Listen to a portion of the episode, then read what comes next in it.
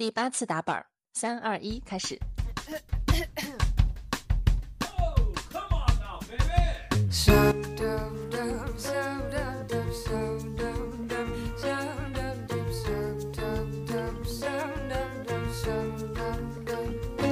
嗨，大家好，欢迎大家收听《风风火火》，我是带鱼，我是 Jasmine，今天是我们的第三期节目，欢迎和我们一起风风火火享受人生。来，你说说今天发生了啥吧？好，这这我们终于又重新开始录了。之前呢，就是笑场了一二三四五六七八次。对，如果大家喜欢的话，我们可以把笑场剪到最后做一个集锦。是这样子的，就是现在跟大家描述一下，我们在 Jasmine 的家里面录制，然后呢，我大概是晚上五点半六点钟到的他家，现在已经是晚上八点了，我们终于开始录了。中间发生了什么事情呢？除了笑场以外，我们正准备开始录的时候，结果发现，嘿，怎么着？话筒没电了。于是我们就坐在这儿，高高兴兴的充了一个电。对，你高兴吗？但我觉得最离谱的事情还是，因为我们这一期呢，本来 supposedly 它应该是一个非常欢乐的节目，但有些人在录这个节目之前呢，自己在家又是在看《再见爱人》，然后哭得稀里哗啦的。我一打开门就发现我家门口出现着黛玉，眼睛呢是肿的，声音呢是哑的。我就跟他说，我们等会儿要录一个很欢乐的节目，你怎么就偏偏挑这个时候非要看《再见爱人》，然后哭得稀里哗啦的？不是，我觉得更离谱的事情是什么呢？就是明明我们是昨天录制，你们知道吧？明明我们昨天是需要去那个 CCPA 中文播客艺术中心，就是再次给大家呈现一下这个专业的设备的。毕竟大家都夸我们声音好，结果发生啥了呢？结果就是计划赶不上变化呀。昨天一来呢是我下班晚了，二来呢是我发现其实我根本没有约上场地。这个是这个是计划赶不上变化吗？我觉得压根儿就是没有计划。不是，咱们现在在家里录不是也挺好的吗？是是是，可以靠着沙发喝着小酒，用我们 临时购买的小话筒，舒舒服服的录节目。对，咱们就是下次一定要先把小话筒充个电。好，那我们要不要进入今天的主题呀？好的，我以为我们已经进入主题了。大家可能已经听出来了，就是我们两个作为 ESFP 十年的患者，我们今天这样的一个非常随性的生活方式已经不是一次两次了。所以今天其实主要是想给大家分享一些非常荒诞又合理的一些搞笑的事情。好，开始吧。你先说吧。我从来没有见你准备素材的时候如此得心应手。你也是，我就发现你准备素材的时候，我都还没有开始往上写，然后你就噼里啪啦写了一大堆。我已经写了一万字了。好，咱们今天主要就是对自己，首先呢，先做一个大吐槽。对，先自我剖析一下，就是在别人吐槽你之前，你先自己吐槽自己，这样别人就不会吐槽你了。行，那我先来。好，我先简介一下我自己。我呢是一个从来都不能够提前到机场的人哦。怎么说？就是我非常享受这种卡点的快乐，嗯、而且就是那种极致卡点。嗯，那每次如果我正好卡对了这个地方，呃，准时没有多一秒，也没有少一秒，该出现的时候出现了，我就会非常洋洋得意，觉得自己是时间管理大师。就比如说，就是在机场正好在叫你的名字让你登机的时候，嘿，你就出现在了登机口。对。但是咱们就是说，常在河边走，哪能不湿鞋？是，所以我就想这一期节目呢，要跟大家讲一讲那些年我误过的飞机。但是因为我的这个交通运实在是不佳，哎，我觉得很好笑啊，就是有一些人自己不喜欢提前到机场，然后他说是自己的交通运不佳。对，记得之前你的一个朋友讲过一句话，就是说。你的误机概率有百分之二十吧？对，根据我的某位热心的这个好友的不完全统计啊，一个大数据，我的误机率有百分之二十，这就意味着每五架飞机里面就有一架我赶不上。对，就是确实是这个运气不太好。嗯、呃，那我就随便挑两个这个 历史上印象比较深刻的误机，就随便跟大家聊一聊。好，第一个这个误机的小故事的名字呢，就叫做我买过最贵的书。是这样的，因为我通常的做法是大概提前一个小时卡点到机场，嗯然后在机场内狂奔安检，走我所有能走的快速通道，嗯然后求所有的人可不可以让我先安检。但是有一年痛定思痛，我决定不要再这样子慌慌张张的了。那一年就是咱们还在上大学，嗯然后我放暑假回家的时候，我改过自新。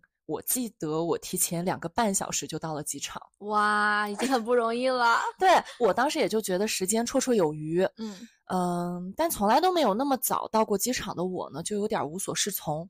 我好像在那个时候也忘记了我自己其实是去坐飞机的，所以我并没有在第一时间去值机，而是我就在机场开始闲逛。然后逛着逛着呢，我就看到了一个书店，所以你是还没有值机去买的书？对，我之前听你讲这个故事，我一直以为你已经安检进去了。没有，我还没有值机，我在机场外面。好，你跟大家讲讲这个故事，真的超离谱，朋友们，你们一定要仔细听。对，我就看到了一个书店，然后进去之后，我就觉得，哎，咱们来这个机场时间这么早，是时候补充一下我的这个精神世界了，所以我就精挑细选，选了一本书，叫做《一个人的朝圣》。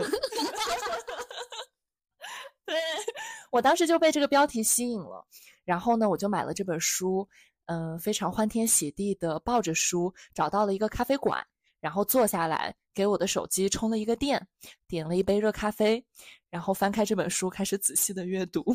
这本书真的非常引人入胜，关键是什么呢？关键就是 Jasmine 这个人，大学四年我没见过他看书，这个人怎么一到机场就要去买书来看了呢？对我也不知道那天为啥，我就是特别有一种这种对知识的渴望。然后呢，我就看越看越着迷。等我反应过来的时候，时间就已经有点儿着急了。我就发现好像当时是还有四十分钟，那个飞机就要起飞了。然后我就赶安检，我还没有值机，然后我就赶紧拿着我的行李箱冲去那个值机柜台。嗯，他说：“对不起，小姐，您的飞机在五分钟以前停止了值机。” 就当时我记得是上海飞乌鲁木齐，嗯，那个值机柜台是提前飞机前四十五分钟它会关闭，然后我就求了他半天，他说真不行，嗯 我就默默的去改签了。然后改签完呢，我又坐在机场把那本书看完了，所以说是我买过最贵的书。但这件事儿呢，就是我觉得有点过意不去的地方是那天，我不是一个学期都没回家了嘛，嗯，哦，一年都没回家了。然后我爸妈就也很想我，给嗯我准备了一桌子非常丰盛的饭菜。然后结果收到了我的一通电话，说明天才能回家。哦，你把这叫做交通运差呀？对，运气确实是不佳。那第二个故事呢？第二个我想讲的这个小故事的名字叫做《我面过最贵的事》。好，你讲讲。我先首先要必须要承认一下，上一个故事如果说是我的运气比较差，这一个故事确实是有我自己的这个一些问题在里面。嗯，可以有进步，可以反省自己的错误了。对，这个故事是要到我读这个研究生的时候，嗯我在纽约，嗯，当时也是放寒假，然后我要回国来面试，我就买好了机票，约好了面试的时间，然后准备出发去机场。其实当时出发去机场的时候，我就觉得稍微有点晚了。然后一路上呢，我就跟 Uber 司机说：“我说师傅，麻烦您就是稍微给咱们再开的快一点儿，因为有点来不及了。你就说这个，就美国和中国有多少那个出租车出租车司机听过你这句话吧？” 对，为我操碎了心。那个师傅也确实挺努力的，嗯嗯，但是在我们这个共同的努力下呢，还是这个时间差了点儿。就是当我们到这个机场，大概可能就还有几个红灯的这个时候，我就看了一下时间，发现我的飞机呢，那个值机时间应该是已经过了，就肯定是没有办法坐这个飞机了。我当时就有点懊恼，嗯，但我就想说肯定坐不上了，那咱们就回去吧。我就跟司机说，咱们就原路返回，往回走吧。司机当时还挺诧异的。然后我在一路上都非常的沮丧，因为我毕竟是本来第二天要面试的，对。然后我一路上都在想，我要怎么跟我的这个面试官讲，我错过了飞机，但还要让他觉得我是一个很靠谱的人。然后以及我要怎么让我的室友晚上看到我的时候不要吓一大跳，就抱着这样的心思呢，我就回到了家。一打开门儿，我就发现我的护照在我的桌子上，我根本就没带护照。所以你就算没有误机，你也无法上飞机。对，反正这件事情我当时确实是挺伤心的，因为是一个国际的航班，然后改签也就比较贵，所以这个就是我面过最贵的事。而且我当时那个暑假呢，因为我错过了这个面试的时间，也没有给我安排上面试了，所以我当时就主要是帮大家回来代购的。你说到这个事情，我突然之间也很想给听众朋友们讲一个 Jasmine 另外一件事情。你要讲哪件事情啊？当时我们在北京上班嘛，然后你要从北京回乌鲁木齐，然后呢，结果 高高兴兴的买了回家的往返机票，然后定睛一看，发现买反了。第二天应该是从北京回乌鲁木齐，结果买成了乌鲁木齐到北京。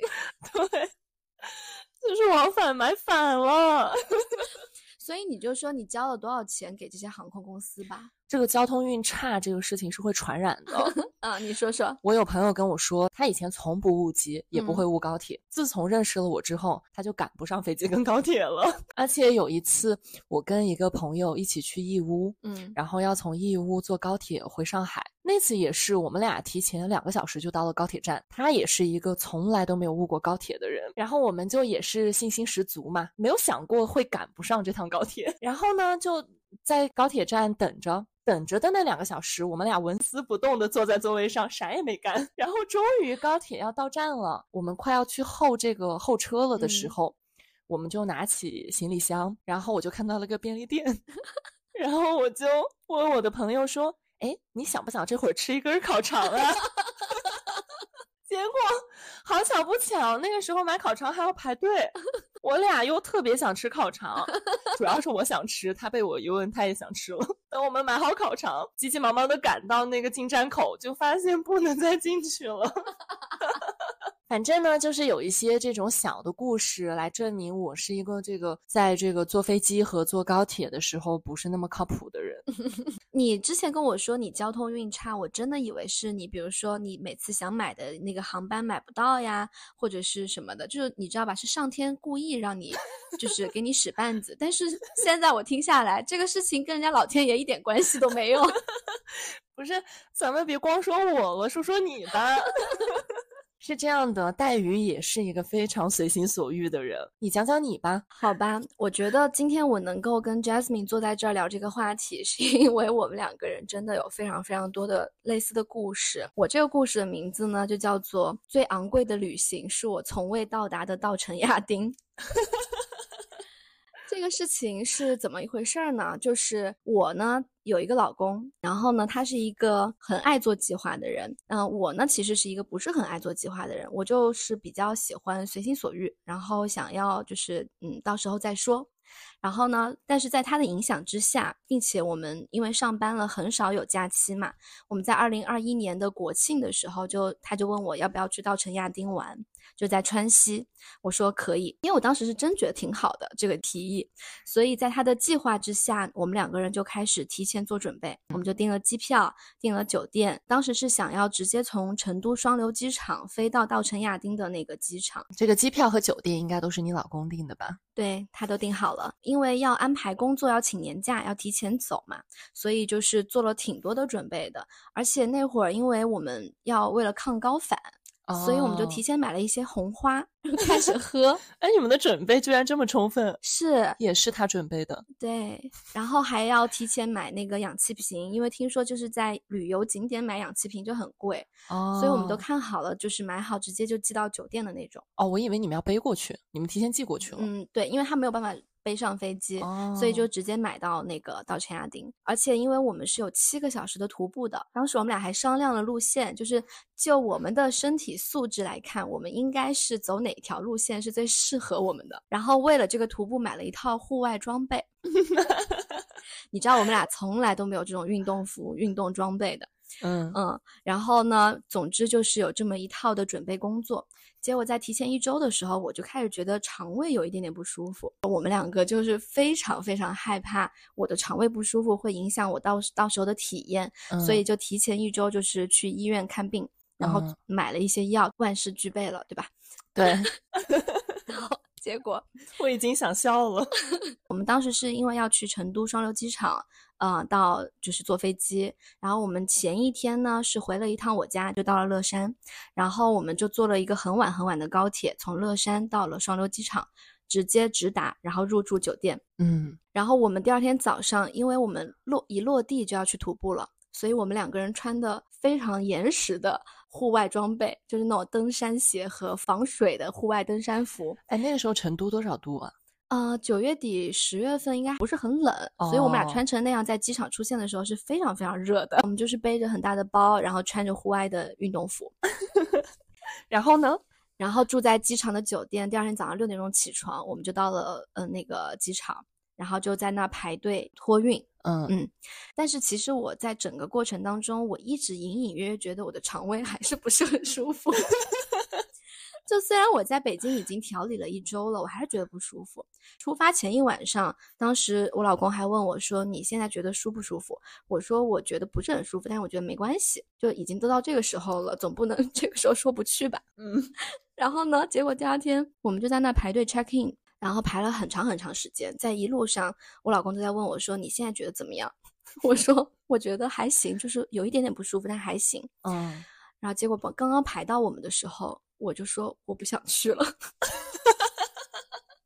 不是，你是说那个排托运的队刚排到你俩的时候，对你就突然决定不想去了？就他是啥反应？他整个人就是很震惊。他之前其实问过我很多次，他就是想反复确认我是不是不想去，因为他知道我有这样的前车之鉴。我之前经常就是前一天说不想去，然后我们就要退机票、退酒店那种，然后所以他就想说，那我前一天既然都没说我不去，那应该这次是就是可以去吧，应该不会临时变卦吧。我觉得从这个事儿之后，他就应该知道，只要是还没上飞机，都是不确定的。我就是觉得我还是肠胃不舒服，因为高反不是会加重你的所有的不舒适嘛。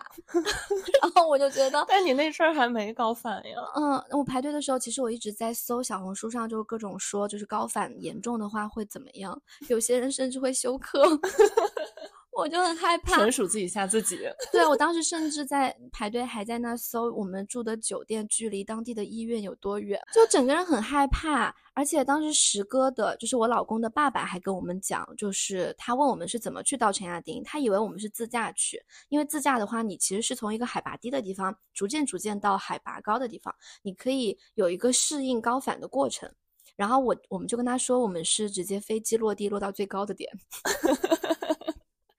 他就说，那这样挺危险的，就是高反会很严重。所以我就其实这是前几天的一个对话，但是这个对话我当时没什么反应，没把它当当一回事儿。但是就在距离排队托运越来越近的时候，我就越来越害怕，越来越害怕。然后后来其他人都是去托运那个行李，然后我就跟人家说，我说我们来退票的。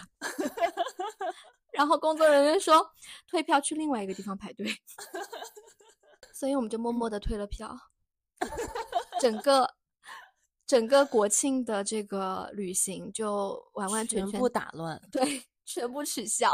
我特别好奇，他作为一个比较爱做规划的人，然后结果眼见着自己所有的计划都被打乱了，他当时是什么样的反应啊？嗯，说实话，肯定还是不舒服、不开心的。但是，呃，我不知道是不是因为他跟我相处很久，所以他其实没有特别的给我甩脸色，或者是没有不开心。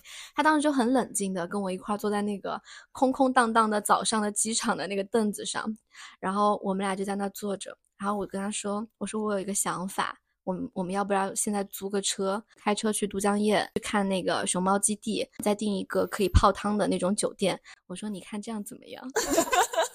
其实我那时候特别怂，因为我就是一直在看他的脸色嘛。我觉得要是是我的话，我肯定已经很生气了。好吧，我可能也不会生气。我觉得你不会生气，而且你的这个紧急的这个紧急预案做的还挺好的。对，就当时脑子里就下意识就冒出来说，其实我们不去到陈亚丁，也还有很多很多地方可以玩儿。嗯，来都来了，总会有地方玩儿的。他也很高兴的，然后我们就订了一个车，我们就在双流机场的星巴克坐着等车过来。你确定他也挺高兴的？我想起来，当时唯一不太开心的是，我们俩那身衣服真的太热了，所 所以我们就把登山鞋脱下来，然后去 MUJI 买了一双小白鞋，就是很凉快的那种夏天的鞋子。然后就在机场，不是有那种打包行李可以快递的地方吗？就把我们两双厚厚的鞋子给快递寄回去了。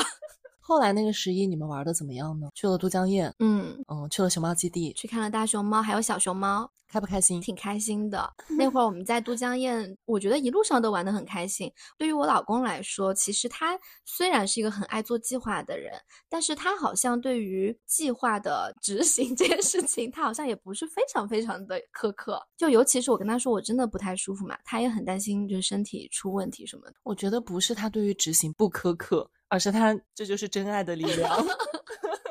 我觉得这就是他在包容你。我觉得是的。你知道有一年我们两个定了去长白山滑雪，就跨年的时候，嗯，然后提前一周我都好好的，然后结果出发前一天晚上我发烧了，真的很突然，我就发烧了。呃，其实，在发烧前两天，我我已经觉得就是扁桃体有点发炎，但是没有觉得怎么样。我跟他说应该没问题，我说实在不行，到时候我就在酒店躺着，你去滑雪就好了，别浪费钱。然后后来结果前一天晚上真的发烧了，我们两个人就取消了，就打电话问酒店能不能取消。所以其实我还有一个原则，就是每次出去旅行，我一定会订那种可以免费取消的酒店。说实话，我们永远都在做旅行计划，但是我们的计划永远赶不上变化。说真的，我请你以后订任何的东西都订可以取消的。旅行计划是什么？不存在的。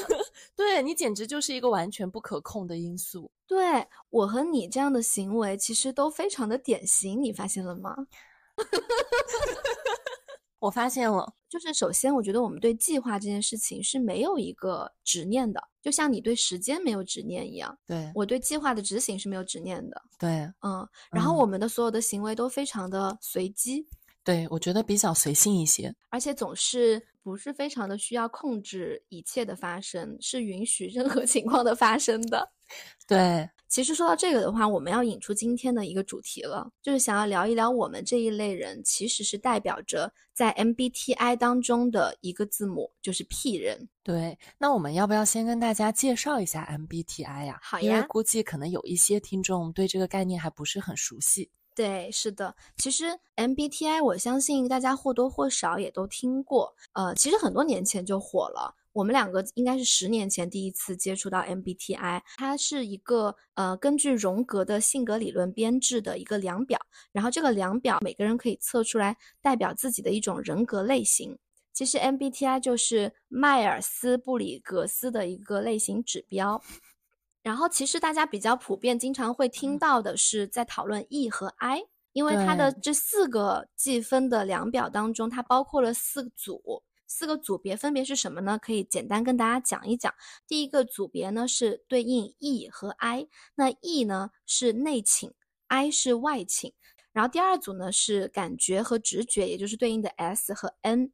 第三个组是 T 和 F，思维和情感。然后第四个组别就是我们刚刚提到的判断和知觉，就是 J 和 P。那我们刚刚就讲说我们是一个 P 人。哎，那可不可以具体的再跟大家讲一讲 J 人跟 P 人会有什么样的区别？可以，我觉得在讲到 J 跟 P 之前呢，也是想要讲一下，我们其实看 MBTI 啊，应该先看第二个组别和第三个组别，就是刚刚提到的感觉知觉 SN 以及思维情感 TF 这两个组别，分别对应着两种心理功能，然后这两种心理功能呢，就会直接的去决定了一个人他到底是 J 人还是 P 人。哦，所以你的意思是 J 跟 P 是由 NS 或者 TF 来决定的？对，呃，我先说一个比较抽象的概念，然后再给大家举一个例子，比较好理解啊。嗯嗯，我们可以先看一下 NS，NS 呢，它其实这个组别代表的是一个人他获取信息的方式。N 呢就代表直觉，S 呢代表的是感觉，就是说一个人他获取信息的方式是靠直觉还是靠感觉的。直觉跟感觉有什么区别啊？像我们俩是 S，就是我们是非常靠感觉来去获取这个世界的信息的。也就是说，我们对于实感和实际的东西感知是最直接的。就比如说我们在看书的时候，书上写了啥，它字里行间是什么意思，我们看到的就是啥。恩人他会看到这个书上没讲的东西，比如说看到一段文字，他自己会去获取的是这个文字背后总结出来的那个抽象的概念。嗯，所以恩人是更会提炼和上升高度的。对，他会更喜欢一些抽象的理论的这些信息的摄入，而对于 S 人来说，我们会更喜欢实实在在的。肉眼可见的这些东西，就比如说我们在生活当中，我们的五感能够感受到的视觉、听觉、味觉、嗅觉这些东西，对我们来说都是我们非常直接获取信息的方式。但是对于 N 人来说，他们的触角会放在这个世界上没有发生的事情，或者是说很哲学理论层面的思维层面的东西，就是我们俩不能理解的那些东西。对，好像恩人的朋友就是时常会思考。人生的意义，世界是怎么形成的？对，包括嗯，人类存在的意义是什么？人类消失之后，这个宇宙会怎么样？然后我们这个世界上大部分的人其实都是 S 人哦，所以 N 人是很稀少的。对，S 人是占大部分。那比如说，如果我想要变成这种更稀少的人，我可以从 S 变成 N 吗？我觉得你这个问题提的很好。其实我们每个人的 MBTI 是基本上可以说是永远固定不变的。嗯，但这个等会儿再来给大家就是去讲啊。好，就先说一下，就是我们刚刚提到了第一个心理功能，就是获取信息的方式。那每个人获取信息的方式不一样，你不同的信息获取的方式会落到不同的组别里，也就是 N 或者 S。第二个心理功能呢，就是判断决策的方式，也就是 T 和 F。那 T 呢叫做思维，F 叫做情感。这个我觉得好像相对比较好理解，是不是说 T 人就是比较偏思维的，他们在做决策的时候就是会比较依赖于自己的思考，而 F 就是情感类，是不是就比较依靠于自己的情感去做决策？对。我觉得你刚刚提到一个点非常好，就是你都提到了，不管是 T 人还是 F 人，他都是会去做判断和决策的，只是他们的依据不一样。比如说，对于 T 人来说，他会更加偏向于逻辑思考，嗯；对于 F 人来说，他会比较偏向于价值观的一些思考。我们经常会说，一个 T 的老公和一个 F 的老婆，他们之间会经常发生的争论就是。比如说，F 跟他讲说，我今天在公司遇到一个非常让我难受的事情，那 T 人的思维就会说，是不是又是你把别人的情绪放大了，让你自己觉得呃这个事情让你难受，但其实别人只是就事论事。你看一下这个思维逻辑，就会发现，就是 T 人他判断你之所以有这样的一个结果，他是按照逻辑来判断的。F 人其实很简单，我只是表达一下我今天受到的这种感觉。对我造成了什么样的一种影响？哦，F 人可能只是在跟你讲我有这种情绪，对。可是 T 人会帮你分析你的这个情绪有可能是哪些原因造成的，对。而且 T 人往往会指责 F 人，就是说你就是因为把你的情绪放得太大，你忘记了别人可能只是就事论事。哦，嗯。所以呢，这个就是 T F 判断决策的方式。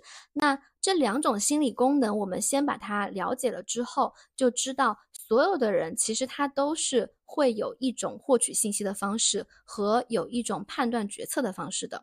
它最后就会外显为一个人的行为举止特征，也就是 J 和 P。我第一次知道，原来 J 跟 P 和另外两个组别是相互关联的。对。J 和 P 为什么跟前面两个组别会有关系？是因为有一些人呢，他会更习惯的不断获取和收集信息，要么是靠感觉 S，要么就是靠直觉 N 来去获取信息，而迟迟不愿意做出判断和决策。嗯，那如果是这样子的人，他就是更加的 P。OK，嗯，但是如果有一些人，他会更习惯的去。获取信息之后，他的目的就是立刻做出决策和判断，这种人就会叫做 J 人，所以我们才会说 P 人呢是知觉型的，他是体验型的，他需要去根据这个周围的事物不断的发生，在保持一个宽松的随性的生活方式，不愿意立刻做出判断。但是 J 人呢，目标就是要做出判断的，所以区分 P 人跟 J 人的关键。就在于看这个人到底喜不喜欢做出判断，其实跟他怎么样去获取信息和他依靠什么去做出判断是没有那么大的关系的，他都可以，只是看他在获取信息之后是不是会立刻做出判断。对，其实这个地方我觉得可以引用一下，就是纵横四海，就是有一个播客，他专门有一期节目是讲了 MBTI。那他这个节目主要是。把 MBTI 的创始人写的一本书叫做《天生不同》做了一个拆解，大家如果感兴趣的话，也可以去仔细的看一看。在他的节目当中，他提到一个非常有意思的比喻，我觉得可以这样去去讲，大家会更加的清楚，就是 MBTI 它是如何影响着我们。它的这个比喻是这样子的：如果大家滑雪滑单板的话，是会知道，呃，一般我们在去学滑雪的时候，教练会先问你，你的惯用脚是哪一只？嗯。嗯，然后这个惯用脚的概念就是，当你就是别人不小心在后面推了你一下，你第一时间会伸出去的那只脚就是你的惯用脚，而且无论测试多少次，你可能第一次伸出去的那只脚都是同一只。嗯嗯，因为这只脚是你最下意识就知道该如何使用的，尤其是在面对危险的时候，你会用这只脚来支撑你。那这个就是我们的惯用脚，另外一只脚其实就是我们不太常用的脚。然后我们在学滑雪的时候，其实是会先用惯用脚作为前脚去练习，然后再当你到后面要进阶了，甚至要到竞赛了，你就会去需要去练你的后脚，因为你的两只脚必须要都 balance，你才可以真正的实现你这个技能的掌握，对吧？嗯，那其实放到 MBTI 当中是一样的，有的时候可能我们会说一个人他是 J 人，一个人他是 P 人。并不代表着这个人他就是一个 purely 的 J 人或者 P 人，只是说，比如说我们俩是个 P 人，对吧？对，只是说我们两个的惯用脚是那个 P，哦，就是我们的下意识，我们的下意识反应是 P，嗯，对。哎，我很喜欢惯用脚的这个比喻。嗯，所以呢，其实知道了这个惯用脚和非惯用脚的这个概念之后，我们就可以非常的顺利的知道，就是 MBTI 每个人虽然都有四个字母，它只是代表我们下意识的会去经常使用的这四个组别是这四个字母。嗯，也就是你的惯用脚，你在下意识的时候会倾向于怎么去做？对。但是在长期不断的练习和刻意的注意，或者是在不同的场景当中，你知道你今天应该使用另外一只脚了，那这时候你就是会呃锻炼出你其他的一些功能。所以说，一个 P 人可能也有可以 J 的时候，一个 S 人也可以有可以 N 的时候，只是说那个不是他惯用的方式，他用起来最舒服的、最下意识的方式，还是最初测出来的这四个字母。对。或者，如果我们按照刚刚说的那个第二个组别和第三个组别作为主导心理来去看的话，因为 P 人，我们一般都是以感觉、知觉，就是获取信息的方式作为我们的主导心理，以思维、情感作为我们的辅助心理，对吧？那就是说，我们很多时候是不太愿意做判断的，所以我们就不停的收集信息，但是我们不断的滞后那个做判断的过程。对，但是这个事情并不是一个永恒的。就是我们是可以改变的，就是人都是可以通过刻意的练习去调整你的惯用脚和你的辅助脚的，嗯，甚至有的时候在某一些特定的情况下是可以做一个大转变的。哎，那回到最开始我问你的问题，比如说我今天想要改变我的 MBTI，为什么你又说它是不会变的？对，因为其实 MBTI 这个题库啊，有一个前前提条件，就是说你今天在选择答案的时候，你一定要选你最下意识的。那个答案，所以人们无论是在什么阶段，你下意识的那个答案都是你的惯用角。所以你测出来 MBTI，像我们俩十年了都是 ESFP，是一个非常正常的事情哦。所以你的非惯用脚，虽然你可以去训练它，让它变得更强壮，可是它始终不是你的惯用脚。对，嗯，就也许我们可以变成一个 T 人，但是我们永远都不会下意识的先使用 T。哦，明白了。我们在价值观的判断上，永远都会优先于逻逻辑判断，就是这样。情感判判断，嗯，其实情感判断这个词，它的那个翻译不是很准确。情感判断会容易让人觉得说，好像 F 的人就非常情绪化，然后好像他们就是不太知道怎么样做出决策，因为他都受情绪的控制。其实不是的，就是情感判断只是代表说，你这个人的判断会比较依依赖于价值观，就你今天认为什么事情是对的。而不是说这个世界应该是怎么样才是对的，哦，所以 F 人并不是我不去做判断，嗯，而是我更加依赖于我的感受、价值观判断。对你就可以理解为是跟人相关的一切，其实是 F 人会看重的，但是跟事件本身，就是就事论事本身的话，就是 T 人。哦，那我们我们俩都是 F。对。好，我有点说偏了啊。对，嗯，那能不能再跟我们仔细的讲一讲？刚刚我们说了怎么去理解 J 跟 P 嘛，那 J 人跟 P 人分别有什么样具体的特征呢？嗯就是像 J 人的话，他们的主导心理是判断，不管怎么样，他的目标都是为了做出一个决策和判断的，只是他去看他是思维还是情感做判断。那这样的人，他是偏向于下结论，喜欢事物都有明确的目标和结论，并且井井有条，会做一个周密的计划。他们也非常的依赖于时间的呃可预测性，以及会尊重 deadline。所以呢，你很少会看到 J 人会迟到。嗯，但是我们 P 人就是十次有九次都会迟到。那 P 人的这个具体的特征是不是就是跟 J 人比较相反的？对，你可以嗯猜猜看，可能就是比较灵活，讲讲你自己你就知道了。比较随性，然后比较喜欢这种宽松的、随性的生活方式。是，嗯我觉得刚刚讲的就是我们两个的很多故事，真的都可以体现出来。就是像我们这样的 P 人，我们会一直不断的去感受和体验，而且对于事物的解决方案和最终的结论，我们不是那么的 push。我们是认为这个事情自然而然就会发生，我们会不太愿意在在没有体验完所有的事情的时候就立刻做判断。比如说，我今天真的不知道我到底要不要取消去到陈亚丁的这个行程，我要到最后一刻，我就是那个结论一下子就出来了。，J 人跟 P 人确实是有挺明显的这个特征上的区别的。嗯，而且我最近看到一个很有意思的解释，嗯，他说 MBTI 是一种简化的社交暗号和一个自我的说明书。嗯嗯，虽然我觉得你肯定也同意，就是每一个人其实是很丰富的生命体，嗯，我们是很多面的，然后不是只有单一的某一个面。但是我觉得 MBTI 还是可以帮助我们在最短的时间，对能够让我们最高效的了解我们正在呃了解的这个人对方，然后也可以帮助我们在跟其他人的互动和碰撞中更了解自己。是的，J 人和 P 人在现实生活当中真的有非常非常多很好玩的碰撞的时刻。我记得当时我们看到一个很有意思的图片啊，就是当你要去伤害一个 P 人的时候，你就跟他说：“你写一个计划书吧。对，当你想伤害一个 J 人的时候，你就跟他说：“咱们到时候再说吧。””对，然后两个人都会非常抓狂。对，我觉得 J 人跟 P 人在这个日常琐事的这个相处中，确实会出现一些挺啼笑皆非的一些事情，对，挺好玩的。我们今天聊这个呢，也是作为就是 P 人，我们希望能够去做一些我们自己的体验的分享，然后也让我们身边这些 P 人的朋友得到一些共鸣，同时让我们的 J 人的朋友可以更多的了解我们，然后以及看看说在日常生活当中，如果你遇到这样类似的朋友，你们可以有怎样的方式更好的相处。对，毕竟了解是解决问题的第一步嘛。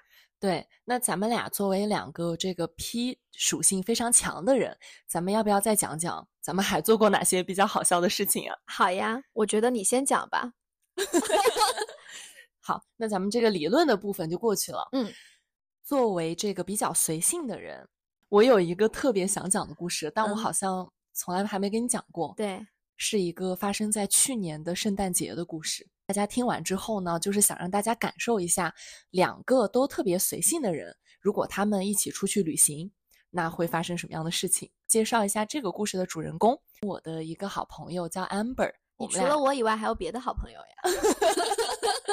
这个故事呢，就是发生在我跟 Amber 身上的。然后 Amber 也是一个很屁的人。然后去年的圣诞节呢，我们俩是临时提前大概一周到两周的时间，我们俩临时决定要去三亚过圣诞节和跨年。提前一周的时候呢，我们俩就订好了机票和酒店。我记得当时我们订好机票之后，一直都没有人想搜酒店。然后两个屁人在做计划的时候，就是谁先坐不住了，谁就会先去搜索。对，我就是那个先去搜索的人，我就发给他了几张截图，他只看了第一张，就说就这个吧，然后我们就这样订好了酒店。然后除此之外，我们就没有任何计划了。我们的一切计划都打算我们坐了飞机，落了地，然后再决定我们要去哪儿，要干嘛，一切都是打算看心情。嗯在我们临出发的前一天呢，Amber 就说，因为第二天就是圣诞节了嘛，我们就要到三亚了。他说他想看一看有没有这个酒店，还有这个圣诞晚餐是我们可以预定的。嗯，但那个时候因为实在是太临时了，应该已经订不上了吧？对，你知道在上海要订一个圣诞晚餐要提前一个月。然后 Amber 就搜了一大圈，发现只有一个某五星级酒店还可以订了。嗯，我们就订了这个酒店的圣诞晚餐，然后打算第二天一落地，嗯，休息一下，然后就过去这个吃晚餐。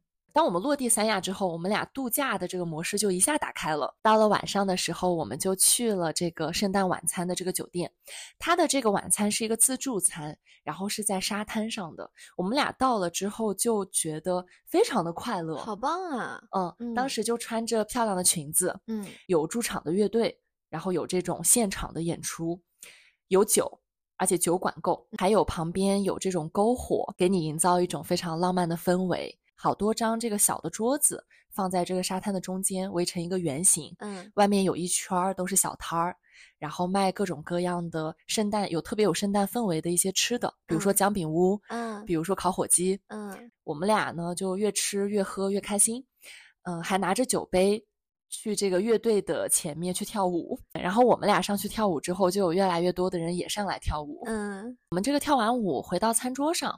就感觉这个差不多晚餐已经快结束的时候，就当我们酒过三巡、意犹未尽的时候，amber 突然跟我说：“咱们俩今天晚上是啥计划呀？”我说：“我们现在还没有计划。”他说：“对，咱们确实是没计划，但是呢，根据我对我们俩的了解，咱们俩应该会玩的挺晚的。”他说：“你想不想打包一点吃的呀？” 然后我就说：“我就觉得我这个人也吃了二十几年的饭。”但是我从来都没有见过在自助餐里面打包的。对我从来就没有 见过能打包的自助餐。嗯，我说行呀，可以打包，但是咱们咋打包呢？他就灵机一动，然后拉着我的手去找到了这个酒店的经理。然后我们跟这个酒店的经理说，我们在这儿度过了特别美好的一个晚上。嗯，现在这个 party 就要结束了，我们看到有很多的食物都还没有被吃掉。我们俩呢是两个环保主义者。我们真的是不能够看到有任何食物被浪费，我们就问他可不可以让我们打包。然后这个经理呢，当时就愣住了一下，因为他可能没有收到过这样类似的这个需求，应该在他长很漫长的职业生涯当中都没有遇到过这样的需求。对，但是他非常非常的 nice，他就跟我们说，嗯，他说你们在这里稍等一下，我去问一下我的这个上级可不可以。嗯。等他再回来的时候，他就带了一张纸的这个契约，让我们俩签字。这个纸上的大概的内容呢，就是说可以打包，但是要是吃坏了肚子，他们是概不负责的啊。对，因为有食品安全的问题。对我们俩就高高兴兴的签了字儿。他给我们给了四五个很大的那种打包盒，还给了我们两个袋子。我们俩就特别特别的高兴，我们就去每一个这个圣诞节的那个美食的小摊前面。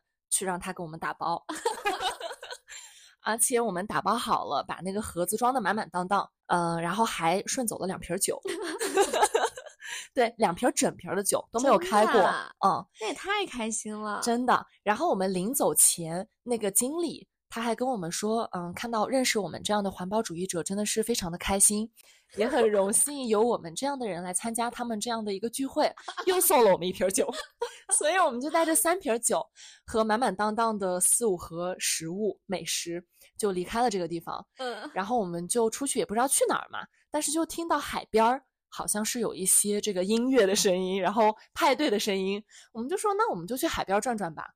嗯嗯，然后后海那边呢，它有一圈都是夜店。然后到晚上的时候，他就放音乐，大家在沙滩上聊天、蹦迪，干嘛的都有。我们就往那个方向走。然后当时确实也是喝着，反正有点多了。我们俩在路上呢就非常开心，一边走一边唱歌啥的。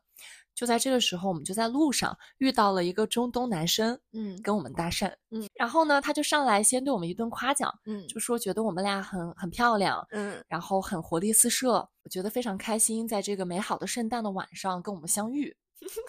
然后聊着聊着，越聊越开心。嗯，你知道吗？他跟我的朋友 Amber 求婚了 就是聊了吗真的，就是聊着聊着，他就问他说：“你愿不愿意做我的 wife？”Amber 当时也真的是喝的有点多，他答应了。他反正没有明确的拒绝。是没有明确的拒绝的哈。大概的意思呢，就是说咱们这个先考虑一下，呃，先这么就是了解一下。不是，amber 昨天在我们的听友群里面哦，那个朋友们，我们有听友群，大家如果想加入的话，可以加小助手的微信。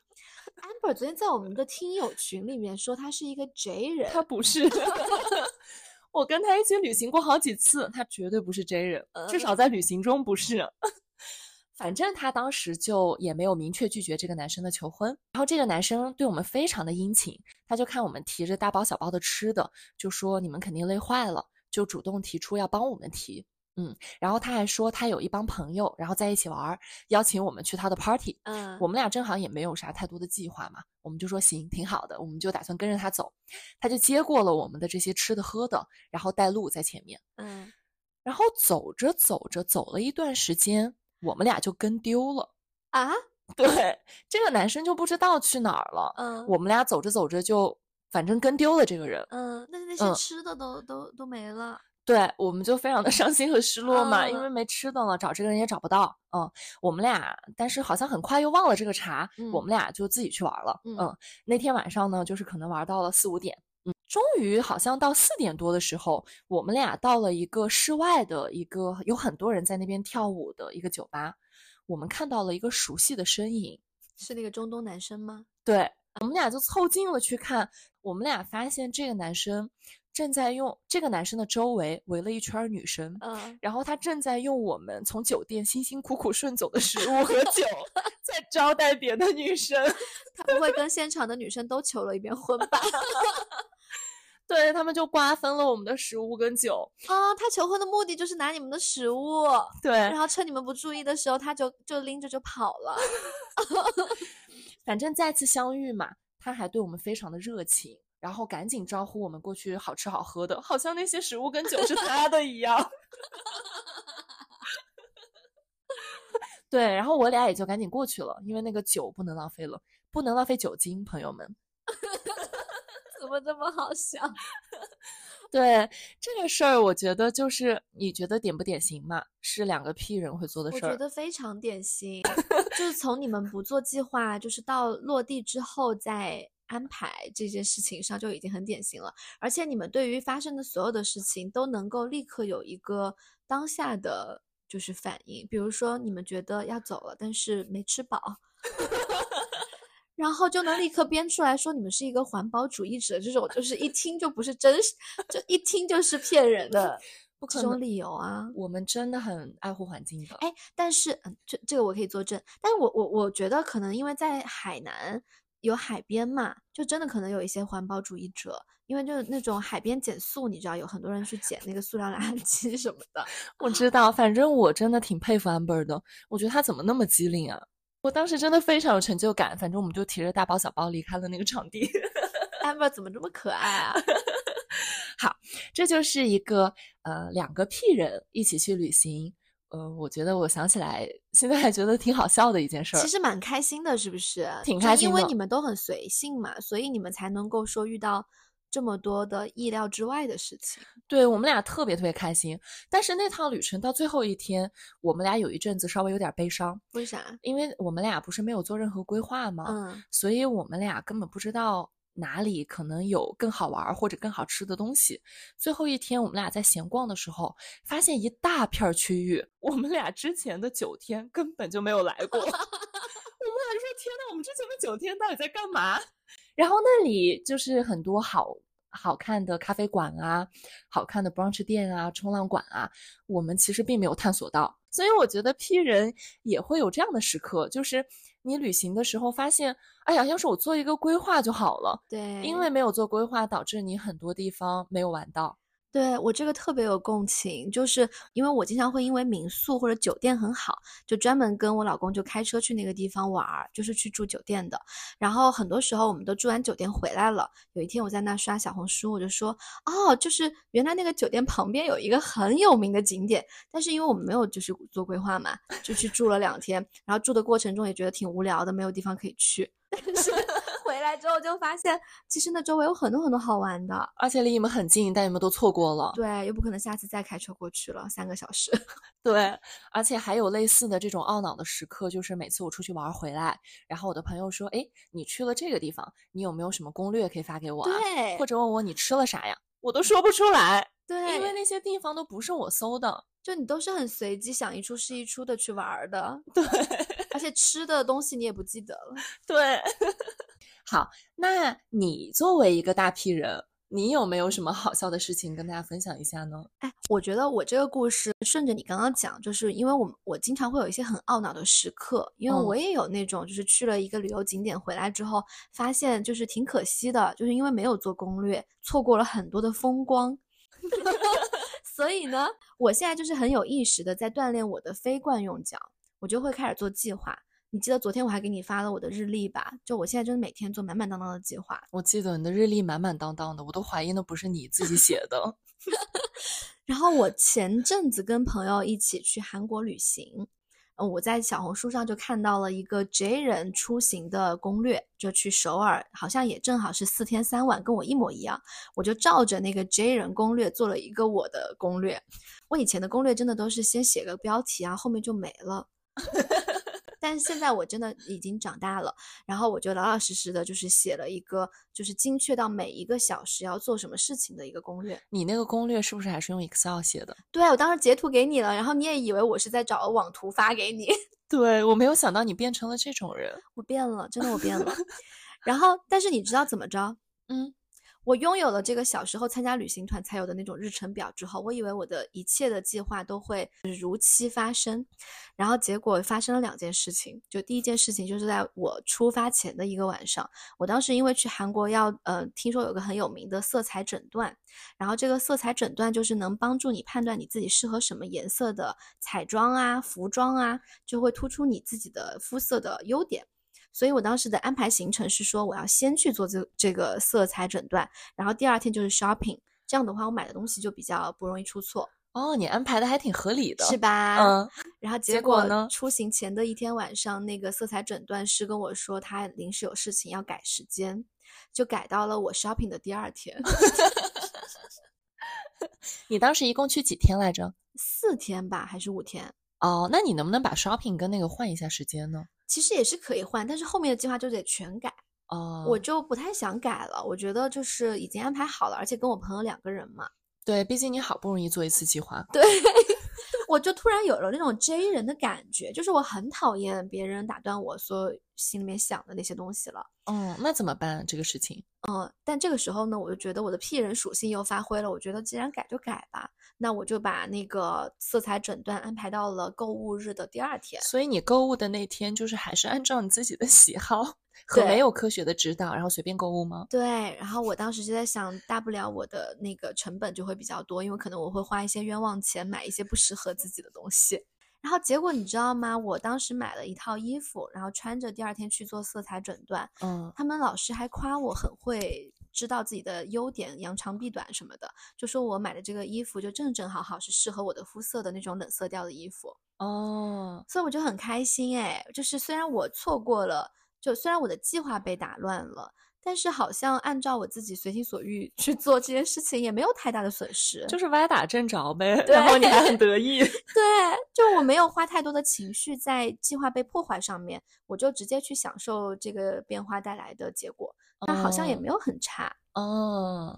然后第二个就是 事情就也很好笑，就我当时还在首尔预约了一个拍证件照的一个工作室，然后因为首尔基本上什么东西都要预约嘛，我就预约好了之后，也是按照那个拍证件照的地点安排了周围的行程，跟我的朋友两个人一起，嗯，因为我们俩就不喜欢走回头路嘛，所以呢，整个路线安排的很顺畅。就是在预约室的附近逛街的那天，逛到那个四点钟，我就去拍照。哦，嗯，然后结果我就高高兴兴的那天就跑去拍照，然后去了之后四点钟嘛，我提前半小时到，然后那个工作室工作人员问我，他说你叫 Jenny 吗？我说我不叫 Jenny，我叫黛鱼。所以你记错时间了。对，他说我们四点钟只有一个叫 Jenny 的 appointment。我说我说我叫带鱼，我说你是不是看错了？帮我再看看。他说是真的，我们今天没有一个叫带鱼的人。你的第一反应是觉得别人记错了时间？对，我觉得我不可能搞错。结果我就是我这个这个安排的，就是精确到每个小时的计划表，因为我记错了时间，就是表是没有错的，我人记错了。我等一下，我稍微理解一下，你的那个 Excel 的这个计划表上面写的是对的，对，但是你做完这个计划之后，你忘了，对。我这个表做完之后，我就再也没有看过了。就比如说，我约的是周四，但是呢。我周三就过去了，你怎么这么好笑啊？而且我以为周三是周四的行程，我还按照周四的行程，从早上开始跟我朋友就已经在完成周四的 schedule 了。然后因为我朋友也很也很屁，所以他也没有去检查什么的，他觉得听起来也很合理，他就反复问我说：“你周几拍照？”我说：“我周三。”其实是周四。对，哎，你这个也特别的。我觉得是非常典型的 P 人才会做的事情，因为我觉得 P 人他不是说我们不做计划，而是你做了计划之后你并不执行。对，就是我没有让我的计划影响我的执行。那你知道 不是？你知道计划不是说不能影响你的执行，计划本来应该指导你的行为。你怎么说的？好像计划不应该影响你的执行啊？我觉得就是我今天已经不用我的惯用脚了，我用我的后脚去做了这些计划。但是呢，我好像就是一切的发生跟这个计划没有半毛钱 关系。然后，所以其实我那天就是跑了一个大乌龙嘛，就没有拍得成照片。但是因为那天我为了拍照，我那天早上还洗了头，然后化了妆，然后穿了一身非常适合我去拍证件照的那种很正式的衣服。结果就，而且一整天我为了不让我的妆花，我们去逛街的时候我都没有敢试衣服，我就怕换衣服的时候把妆给弄花了。后来。结果就没拍成。第二天我就很随意的穿着一身衣服去拍了照，但没想到那那个照片拍出来就是比我预想效果还要好。对他现在是你的小红书最高赞的一篇帖子了啊，第二高赞。对，哎，但我特别想采访你的一个点是，当你第一天去，然后发现你自己记错了时间的那个当下，你是什么样的感受？你会懊恼吗？我超级懊恼，但是我好像过了两分钟就好了。所以，P 人在计划被打乱的时候，不是不懊恼，而是那个懊恼的时间很短暂。对，而且你知道当时为什么懊恼时间那么短暂吗？就是在韩国大街上很少有公共厕所，然后我当时去跑到那个拍证件照的地方，不是没拍成吗？嗯，我走出来，我就看到旁边有个公共厕所，你正好可以上一个，我就觉得哎。好幸运啊！我居然就是能够立刻看到一个厕所。就我跟我朋友是，只要看到厕所，我们就会去上一下，因为真的韩国没什么公共厕所。我当时就很开心的去上了厕所。我觉得这个心态挺荒谬的，但确实也挺你的。这个可能就是 P 人，你虽然计划被打乱了，但其实你不会让自己懊恼太久。对你永远都活在当下。哎，那现在？因为听你讲，你去旅行的时候也做了计划，然后你现在还有用这个日历的习惯，嗯，那你是为什么？你一个大屁人为什么会开始做计划呢？我自己来说啊，就是因为我太了解自己了，就是我这个人太随机了，有的时候我的决策和呃行为，有的时候真的就是想一出是一出的。但我知道这件事情在某一些时候它没有任何的危害，但是在呃，比如说我有个很重要的目标的时候，我需要去实现这个目标，我就要给自己一些的规划，呃，来确保我到时候能够实现这个目标和无限接近我想要做的事情。我希望能够在一定的规则和框架之内保持我的自由度，但是不要让自己太散养。哦，嗯，所以你就是也稍微锻炼一下自己的非惯用脚，对，嗯，然后来帮助自己可能更好的生活。对，就是把自己往回拽一拽，不至于太夸张。我们俩刚刚不是在录播课之前在等待充这个电嘛，然后又重新测了一下这个 MBTI，我们俩还是毫无疑问的 ESFP，但是我的 P 的指数已经从之前百分之九十下降到现在百分之六十三了。你跟大家说说你是多少？对我好像去年四月份的时候测的是百分之九十九，那个时候我也不知道我发生了啥，但是这个 P 值就是很高，嗯，刚刚现已经下降到九十三了，可能未来的日子里呢，我就会更多的锻炼一下自己的非惯用脚。对，我觉得其实是可以锻炼的，而且我觉得我们都有一些作为 P 人很害怕的时刻吧。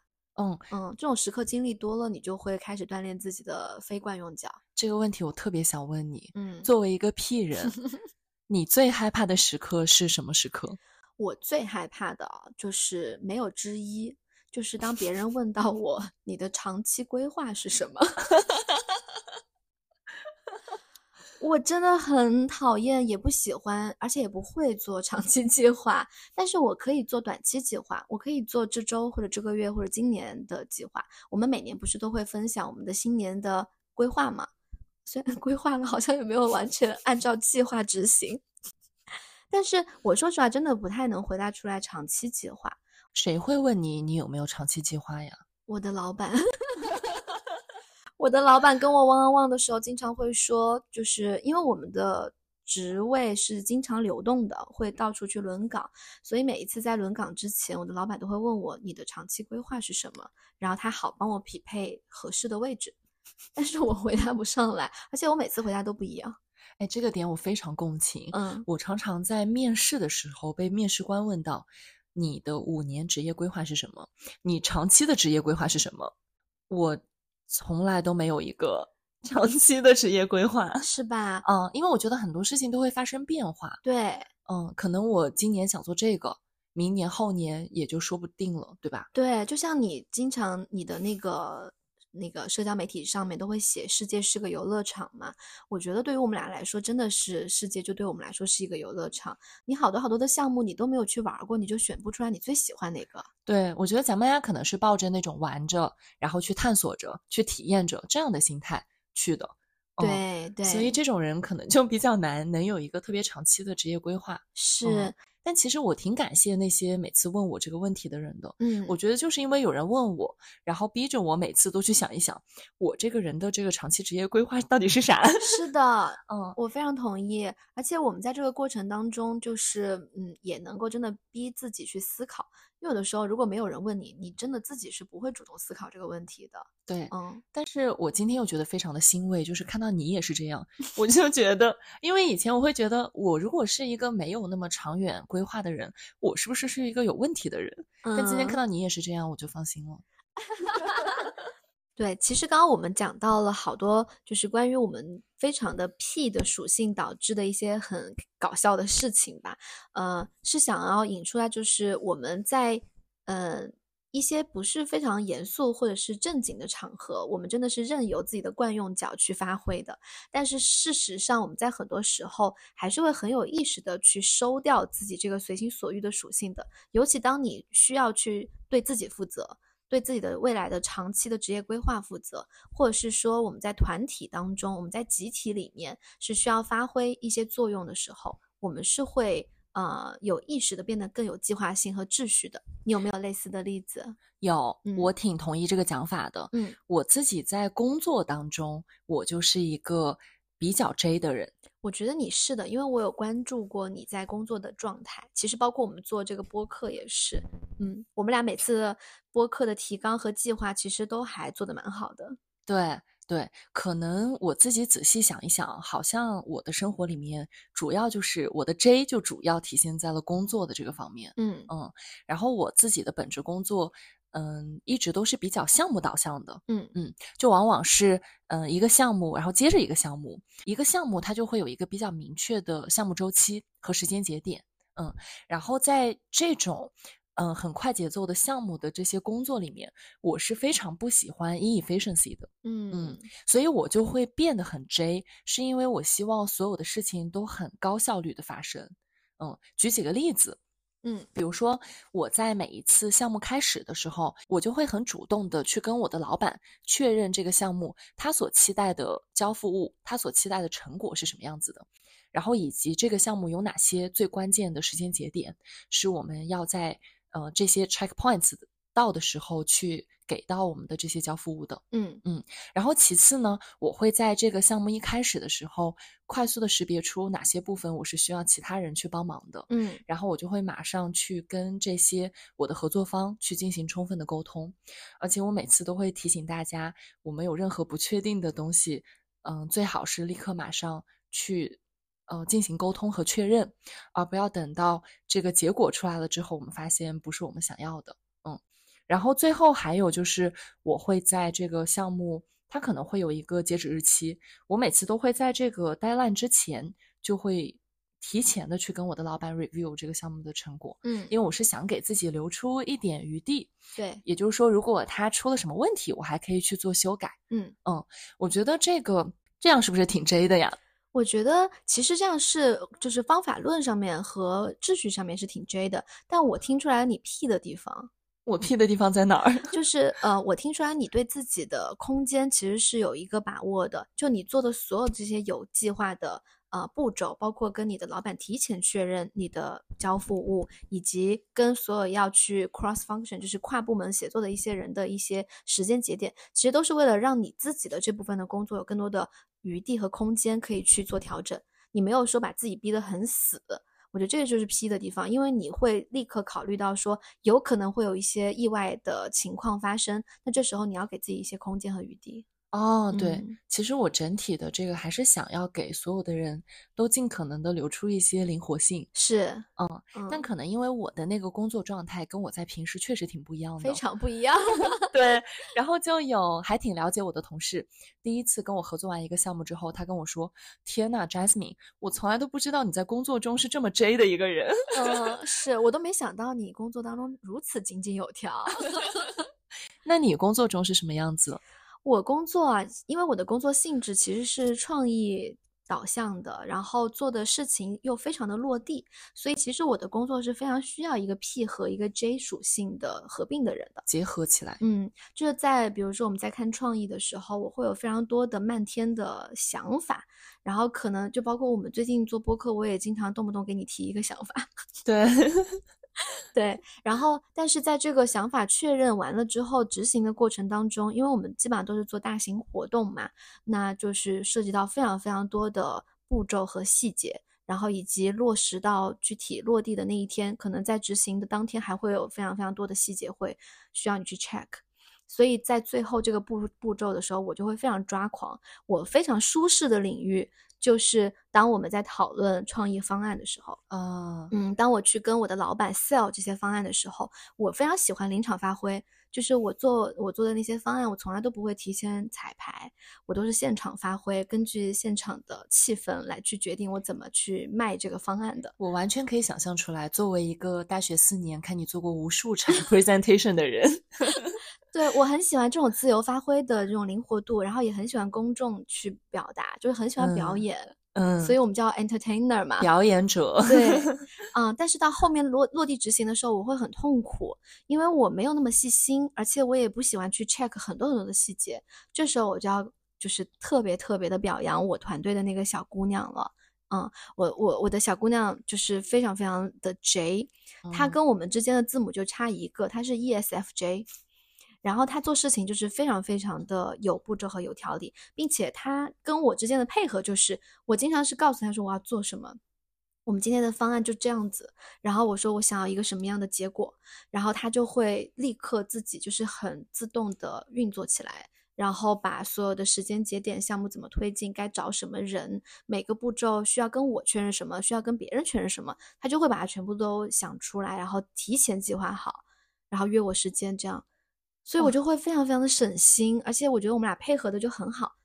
他跟你非常互补，哎，对，我不知道会不会有一个趋势，我听下来哦，跟以及结合我自己平时工作的观察，我感觉当你在还比较 junior 的时候，你往往需要一些比较 J 的技能，嗯，因为你的很多工作是要去做执行的，对，你要落地，对，容错空间也是比较小的，对。但是可能随着你的这个职业发展越往上面走，可能你就可以有更多 P 的属性露出来，嗯，因为你可以去看大的方向了。然后执行的人可以请更加 junior 的人去做，嗯，可能你就有了更多 P 的这个呃可能。对，我觉得，嗯，我是挺幸运的，因为我的团队的小姑娘是有这样的属性。我觉得我我也能想象，如果没有她的话，我也是需要去锻炼这样的一些技能的。对，这个事情总得有人得落下去。是的，是的。然后。呃，我觉得还也看行业吧，就是因为像我的行业可能跟一些比较严谨的呃这种工作属性可能不太一样，因为我们就是做创意，而且很多时候你如果太局限、太太有条理。嗯，你反而是做不出来特别大的亮点的。嗯，可能你嗯就会被一些思维局限住，对，然后没办法天马行空，想很多有意思的点子。对对、嗯是的。嗯，所以我们在工作中都还是比较 J 的人。嗯，我觉得就 是又 P 又 J 吧。嗯嗯，我觉得其实就是对于所有的人来说，可能都需要就是有一些中和。可能对于 J 的人来说，他有时候也需要往 P 的方向拉一拉。嗯嗯，不然的话，可能有时候一不小心一个计划没有按照时间去完成，可能差一两分钟或者一两天，就会很难受。对，可能会很自责，很懊恼。对你就会消耗很多很多的情绪。嗯嗯，但对于我们来说，我们又是非常非常需要有一些计划的，不然的话，可能这个 deadline 可以无限拖下去。我有的时候就在想，我们俩幸好不是自由职业者，你知道吗？要不然我们可能会没有饭吃。对。但我听到好多的，就是博主，他们也分享过，他们作为 P 人，就非常有，因为是自由职业，你自己需要去把自己养活，然后你要去安排你一天的生活，因为不需要上下班打卡了。那这时候你就是会强迫自己有一套 system 运作起来，然后做日程表啊什么的。我觉得这也是为什么我最近这六个月都在做日程表，因为我每天就是调理身体和休假嘛。嗯我又不希望时间被浪费。如果我一天都没有做任何事情，我就会很难受。嗯嗯，所以就会做计划。嗯嗯，嗯，就是锻炼自己的这个 J 的这个属性。对，嗯，那聊到这儿，你觉得作为一个 P 人的典型代表，呃，你的这个底层的逻辑是什么？你是真的不着急吗？嗯，你觉得你的生活哲学是什么？嗯，我觉得这个问题还蛮好的。就是我其实一直就是认为啊，就是人在不同的生命的阶段都是很流动的。就是可能这是作为 P 人的一个底层的逻辑，也可能是我一直以来就是可能也接受了很多这样的一些思想吧。